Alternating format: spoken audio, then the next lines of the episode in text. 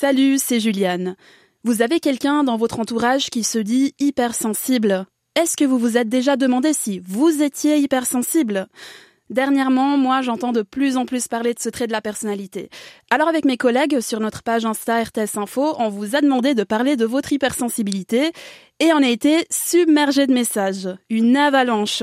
Vous nous avez écrit, vous nous avez raconté ce que vous viviez, vous avez témoigné et déjà pour ça, merci pour votre confiance, on vous a toutes et tous lus. Et moi, j'ai continué à discuter avec Igor, 28 ans, et Alice, 32 ans d'être un homme et puis depuis petit on te dit qu'il faut pas montrer tes sentiments, faut pas pleurer comme une fille, des trucs stupides comme ça. Bah ça fait que t'apprends à pas le faire et puis qu'au final c'est pas du tout simple pour des gens hypersensibles comme moi de pouvoir mettre un mot euh, sur ma manière de fonctionner puis de ressentir les choses, ça permet quand même de mieux me comprendre et puis surtout de pas croire que je suis fou par moment. C'est un thérapeute qui m'a mis sur la piste il y a environ 5 ans il m'avait conseillé de lire un bouquin qui s'appelle Je pense trop. J'avais 27 ans, je me posais pas mal de questions et pour moi ça a été un vrai soulagement de réaliser en fait que j'étais pas toute seule et que ce que je vivais au quotidien c'était quelque chose de normal en guillemets pour les personnes qui sont euh, câblées de cette manière-là.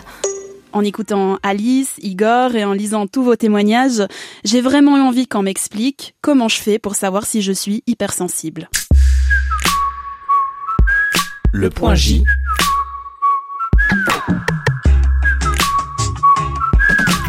Pour trouver des réponses, j'ai appelé Fabrice Midal. Il est écrivain et philosophe, il a beaucoup enquêté sur ce sujet et il vient de publier un livre. Dans cet épisode, on va voir que l'hypersensibilité peut devenir une richesse. Il faut juste trouver le bon mode d'emploi. Et d'ailleurs, Alice et Igor, qui vivent hein, avec cette haute sensibilité au quotidien, vont nous donner des conseils pour en faire une force. Vous entendrez leurs témoignages tout au long de cet épisode et vous verrez, être hypersensible, c'est aussi remarquer des petites choses, des détails pour la plupart des personnes, mais qui réveillent des réactions positives ou négatives très très fortes. Bonjour Fabrice Midal. Bonjour. Fabrice Midal, vous êtes l'auteur d'un livre dont le titre est Suis-je hypersensible? Vous êtes d'ailleurs vous-même hypersensible et vous dites que découvrir notre hypersensibilité, euh, ça peut changer notre vie. Mais pourquoi donc? Parce que lorsqu'on ne s'est pas reconnu comme hypersensible, on ne se comprend pas. À la fois on est un peu en décalage et puis on comprend pas euh, notre manière d'être parfois euh, très sensible à certains sons, odeurs, de prendre les choses très à cœur, d'être très euh, touché euh, émotionnellement, d'avoir une pensée qui est un peu différente des autres. C'est un peu comme euh, quelqu'un qui conduirait sur l'autoroute en sens inverse. Il aurait le sentiment qu'il est en grand danger. Tout le monde lui dirait mais non, détends-toi, calme-toi. Mais en fait, il est vraiment en danger puisqu'il n'a pas le bon mode d'emploi. Au fond, le mode d'emploi qu'on donne aux gens, comment faire, comment se relier à ses émotions, comment se relier aux autres, ne fonctionne pas du tout pour un hypersensible qui se trouve du coup complètement déconcerté. Donc euh, arriver à comprendre en détail, c'est pas seulement reconnaître qu'on est hypersensible, mais comprendre quelle est la singularité du cerveau de l'hypersensible. Alors d'un seul coup, oui, c'est un immense, euh, un immense soulagement parce que les gens ont l'impression enfin d'avoir la clé pour se comprendre. Mais alors, quels sont les traits de l'hypersensibilité? Alors, il y a, on pourrait dire qu'il y a six traits. On n'a pas besoin d'avoir tous ces traits, mais si on a une majorité de ces traits, c'est sans doute qu'on l'est. Alors, au niveau de la sensibilité, est-ce qu'il y a des choses où vous êtes euh, plus sensible que euh, en général? Ça peut être des sons. Voilà, moi, quand je suis euh, dans un lieu et qu'il y a de la musique très fort ou la radio, je suis très gêné. Alors il y en a d'autres qui s'en foutent complètement. Mais ça peut être des odeurs, ça peut être des goûts, ça peut être euh, la température, euh, il y a plein de choses. J'ai un exemple tout con, mais hier soir je dormais avec ma copine, elle a reçu un t-shirt d'un concours, et juste je pouvais pas blairer l'odeur du t-shirt, elle elle sentait rien, mais moi ça m'a empêché de dormir. Pour la vue par exemple, je suis obligé tout le temps d'avoir des lunettes de soleil euh, sur moi, sinon j'ai beaucoup de peine à comprendre ce qui se passe dehors, ça, ça me submerge assez vite. C'est vrai qu'il y a des bruits que moi j'adore, certains cliquetis, certains tapotements, il y a des voix. J'adore fermer certains types de tiroirs. J'ai toujours aimé porter euh, des pétales de rose à mes lèvres parce que c'est doux et c'est c'est tellement euh, moelleux. Il peut y avoir plein de petites choses aussi assez désagréables. Ça passe de l'étiquette dans le pantalon, euh, moustique dans la chambre alors qu'on s'apprête à dormir, ou la personne qui parle fort au restaurant. Après, au niveau émotionnel, vous êtes facilement touché par les choses. Par exemple, euh, moi quand j'étais enfant, mais ça m'arrive encore, J'allume la radio et je peux exploser en sanglots, sans raison, devant quelque chose qui pour d'autres semblerait insignifiant, une mauvaise nouvelle, une tragédie dans le monde. D'un point de vue émotion, euh, je le ressens surtout euh, par rapport à la musique puis l'interaction avec mes gens. Quand c'est l'art de manière générale, je ressens très facilement, je pleure très facilement devant les films, je ris facilement aussi. Et puis au niveau des gens, je sens très rapidement quand les gens sont stressés, quand ils sont pas à l'aise, et ça m'affecte beaucoup, beaucoup, beaucoup. Troisièmement, on est particulièrement empathique. Quand je vais au boulot, euh, si un de mes collègues est de mauvaise humeur, va pas bien, je le sens tout de suite. Vous êtes parfois un peu comme une éponge émotionnelle. Euh, quatrième point, dans les relations sociales, vous avez besoin d'authenticité, de quelque chose de vrai. Le jeu un peu social, un peu abstrait vous rend mal à l'aise parce que votre, votre, l'intensité que vous avez, vous avez besoin de relations vraies. Une autre chose, c'était les relations de groupe. En fait, comme les discussions sont assez euh, superficielles, j'avais la peine à y trouver du sens. J'ai réalisé que j'étais à l'aise dans un groupe uniquement s'il était composé de personnes sensibles, voire euh, hypersensibles, enfin, avec lesquelles j'étais vraiment capable de créer une relation euh, intense et profonde. Cinquième point, vous avez euh, des intuitions, vous êtes créatif, vous percevez les choses. C'est pas uniquement sensiblement, mais, mais même avec votre esprit. Et dernier point, votre esprit est un peu en popcorn. C'est pas toujours logique vous avez tellement de messages et d'informations que euh, vous en avez dans tous les sens. Et donc vous pourriez sembler un peu en popcorn, mais en fait c'est une autre manière de penser et de mettre les choses euh, en ordre pour vous.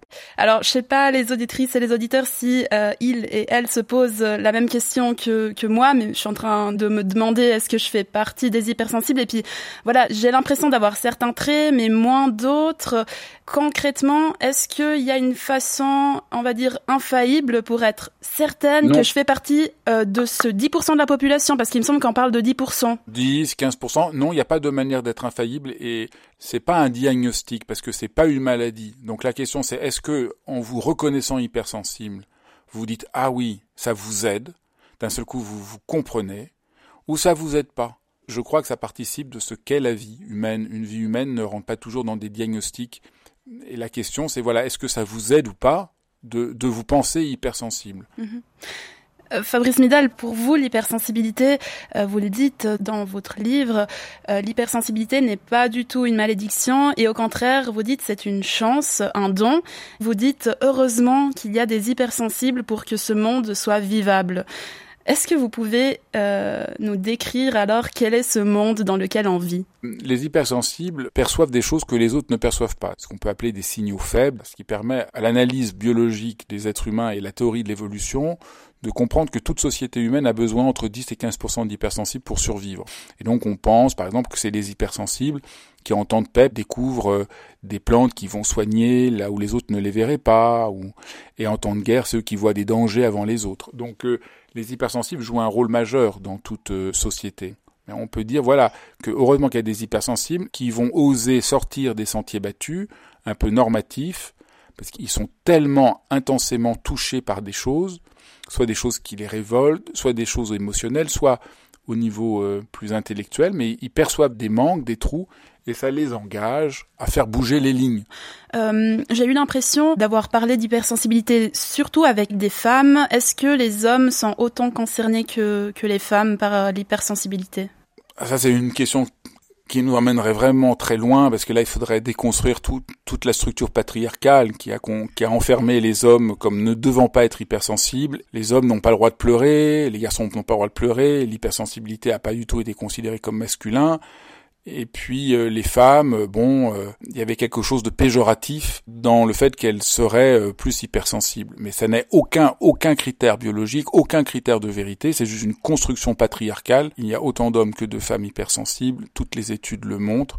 Nous sommes juste conditionnés et emprisonnés par une histoire dont il, serait peut-être temps de se défaire. Mhm. J'ai l'impression qu'aujourd'hui on entend parler de plus en plus d'hypersensibilité. Euh, est-ce qu'il n'y a pas le risque que tout le monde se déclare hypersensible? Enfin, est-ce qu'on n'est pas toutes et tous hypersensibles? Tant mieux. Si jamais tout le monde se déclare hypersensible et décide d'être plus à l'écoute de ce qu'il sent, plus respectueux des autres, plus respectueux de la planète et de la Terre, d'être plus à l'écoute du sentiment que chacun a, ben je pense que ça sera très bien. Ça me gêne pas que même des gens qui sont pas hypersensibles se sentent hypersensibles et que ça les induit à, à, vivre moins euh, comme des robots, mais plus comme des êtres humains, que l'hypersensibilité soit une invitation je trouve que ça ne posera pas de problème. Fabrice Midal, c'était un plaisir de parler d'hypersensibilité avec vous. Euh, merci beaucoup pour vos explications. Ben, merci à vous. Je dois vous dire que de discuter avec Fabrice Midal et d'écouter Alice et Igor, ça m'a fait comprendre plein de trucs sur mon entourage et sur moi aussi. Par exemple, ce sentiment d'être soudainement submergé par les émotions, ou encore le sentiment de décalage dont parle Fabrice Midal. Et vous, vous vous reconnaissez dans ces explications? Bon, et puis ce que je retiens, c'est aussi que l'hypersensibilité, ça n'est pas que de la timidité ou de l'introversion, ça n'est pas une maladie, mais vraiment une manière de percevoir le monde et que pour davantage briller d'énergie positive, il faut trouver des astuces. Alice et Igor, est-ce que vous pouvez nous donner quelques conseils pour faire de l'hypersensibilité une force? Bah franchement, c'est hyper important d'exprimer ses émotions, que ce soit de l'amour, de la tristesse, quoi, c'est juste ça. Alors, un petit conseil, ce serait d'imaginer que chaque expérience, elle est une unité en quelque sorte, et puis qu'elle nous prend un certain montant d'énergie. Ah aussi un truc qu'il faut pas faire comme moi en fait. C'est que moi, pendant très longtemps, on m'a dit qu'il fallait que j'apprenne à pas être submergé par mes émotions. Ce qui fait que moi, j'ai créé une grosse carapace que j'ai appris euh, à mettre euh, dans certaines situations sociales et puis à l'enlever ce qui est évidemment très pratique, mais pas du tout sain. Pour donner un exemple, euh, il y a des conversations qui vont nous prendre une énergie monstrueuse, des personnes, des lieux. Il y a des gens qui, avec qui c'est simple, fluide et avec lesquels on se sent vraiment euh, vibrer et ces personnes-là vont nous régénérer en quelque sorte, alors que d'autres personnes vont nous prendre et nous sucer un peu notre énergie. Et donc plus on libère ses émotions en fait, même si elles sont très fortes, ben en fait ça évite d'avoir des moments d'explosion de, mental breakdown. C'est très important de s'exprimer, que ce soit via la musique, via écrire dans un carnet juste qu'on ressent. Les journaux intimes c'est ringard, mais ça fonctionne super bien en fait de juste euh, se libérer. Euh, de tout ce qu'on a vécu pendant la journée, c'est hyper euh, efficace. Il y a plein de petits détails auxquels euh, moi j'ai commencé à porter attention et euh, qui me permettent en fait de vivre une vie plutôt agréable au quotidien sans que mon hypersensibilité soit trop titillée négativement en quelque sorte. Merci Alice et merci Igor pour ces conseils très concrets. Ce que je retiens, c'est ce besoin d'extérioriser les émotions par l'écriture. Et je ne sais pas vous, chez moi ça passe par d'autres activités aussi, comme le dessin ou le sport. Merci à vous les amis du Point J d'avoir écouté cet épisode. Si ce sujet vous intéresse, si vous voulez approfondir cette question, je vous conseille bien entendu le livre de Fabrice Midal, Suis-je hypersensible? Ensuite, le livre d'en parler Alice en début d'épisode, c'est Je pense trop de Christelle Petit-Colin. Et puis, si vous avez des questions, que vous aimeriez qu'on traite, des thèmes qui vous tiennent à cœur, écrivez-nous. L'adresse, c'est toujours la même, .j@rts.ch. On se réjouit de vous lire et moi je vous retrouve tout bientôt. Allez, à plus Le point J.